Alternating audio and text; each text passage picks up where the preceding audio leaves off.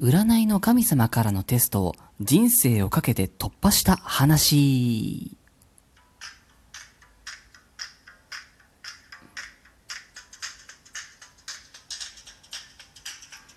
はい。私、占い師のティモがお送りしております、スースセイジャンクション第13回の収録でございます。いつもお世話になっております。えー、この収録はですね、ラジオトーク公式さんのお題トーク、今週のお題トーク、えー、テストの思い出というのにちょっと参加してみようかなと思って収録しております。えー、少しね、皆さんとは違った方面でのテストのお話をさせていただこうかなと考えております。えー、私ですね、占い師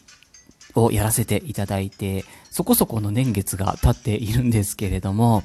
あのですね、皆さん占いってきっと、占いって聞くと多分いろんなイメージがあると思うんですけれども、私が使っている占いっていうのが、中国のね、東洋の古い占いなんですよ。あの、駅占いっていう占いなんですね。駅っていうのが、あの、簡易の意簡易郵便局とか、簡易裁判所とかの意優しいっていう字ですね。駅占いです。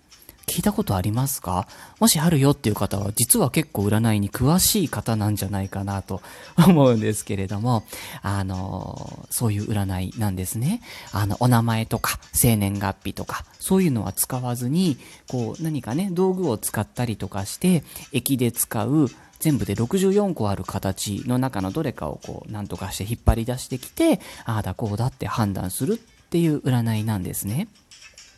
ジャンルで言うと、タロットとかと一緒です。お名前とか使わずに、用意どんでパッと、その場の偶然というか、その人の持ってる運をこう、形に出すと言いますか、そういう占いなんですね。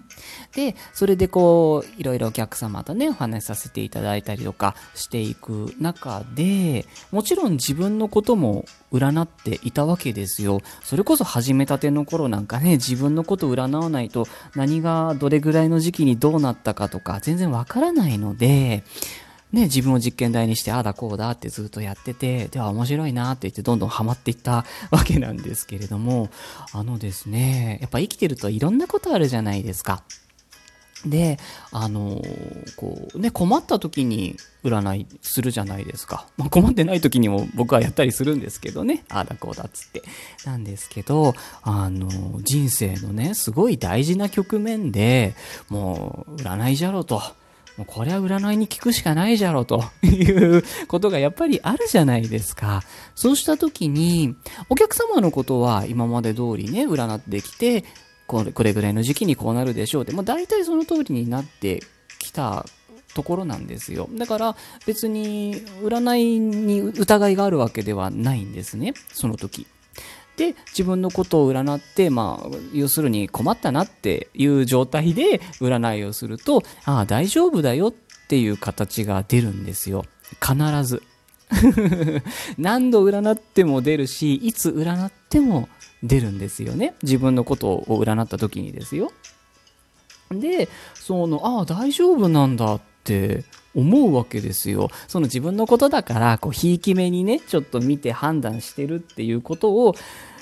加味して考えたとしても何度見てもどう見てもこれは大丈夫だという蚊が立つわけですよ。でその結果どうなっていったかっていうとだんだんだんだんじわじわ悪い方に悪い方に行ってしまったんですね。まあ振り返ると自分のせいっていうのも多々あるのであの一概に占いがどうこうってわけではないかもしれないんですけどであのとうとうもう行き着くとこまで行っちゃいまして、もうあのこの占いって陰とか陽とかっていう話をするんですけど、もう陰の中の陰、もう一番暗い真夜中オブ真夜中まで到達してしまったんですよ。で、その時に、もうなんじゃろかいと。なんやねんと。その人様のことは大丈夫なのになんで自分のことだけこんな占えないんだろうって思ってたんですよ。でもその陰と陽の考え方っていうのが、ね、真夜中を過ぎるとどうなるかっていうと必ず朝がやってくるんですよねもちろん逆もそうです正午を過ぎると必ず夜がやってくるっていうそういう考え方をするんですねなのでああ人生の真夜中来ちゃったなとということはこれからきっといいことが起きるはずだと。これはその何かを占ったわけじゃなくて、理屈の面から考えた時にですね。なので、ここで折れるわけにはいかないと。もう一度立ち上がってみようってパッと立ち上がった時に、今までできなかったことが一つスルッとできるようになってしまったんですね。これは、その、習ったからできるとかっていう類のものではないんですよ。本を読んだからできるとかね。あの、自転車みたいなものです。逆上がりとか、その本とか読んでも絶対できるようにはならないですよね。転んだり、できないっていう経験をいっぱいして練習して、やっと到達するじゃないですか。そんな感じでしたね。なので、振り返った時に初めて、ああ、自分のことを占う時は、こういう風にしなさいっていう、占いの神様からの試験だったんだなって、やっと気づいたんですよね。そのもう数年かかりました。2、3年。そうなんですよ。この占いって、こう、ね、自分が占う人で、で、占われる相手、お客様がいらして、で、その占いに応えてくれる存在、目に見えない神様みたいな存在がいるっていうふうに捉えたりもするんですけど、そのね、目に見えない神様っていうのがやっぱりやってみると、ああ、いるんだなってわかる時があるんですよね。明らかに答えてる。で、くだらないこと聞くと、くだらないこと聞くなって言ってくるんですよ。あ、その占いの形で返してくるんですけどね。へえ、面白いなとかって思ってたんですけど、いや、まさか、占いの方法を変えろと言われてることに全く気づいてなかったですね。その、なんか常識と言いますか、セオリーと言いますか、ありまして、占うときはこうしなさいというやり方がいくつかあるんですけど、その中でも最も簡単、簡易の意なんですけどね、最も簡単で同時に最も難しいやり方、倍化新液っていう液の化の立て方があるんですけど、そこにちょっと片足突っ込んじゃいましたっていう そういうお話なんですね。いやー、なかなかこういう試験突破できる機会も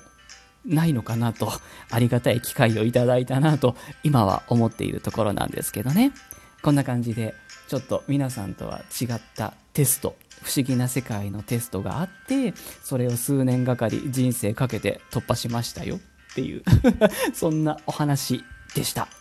えー、お題トーク楽しいですね。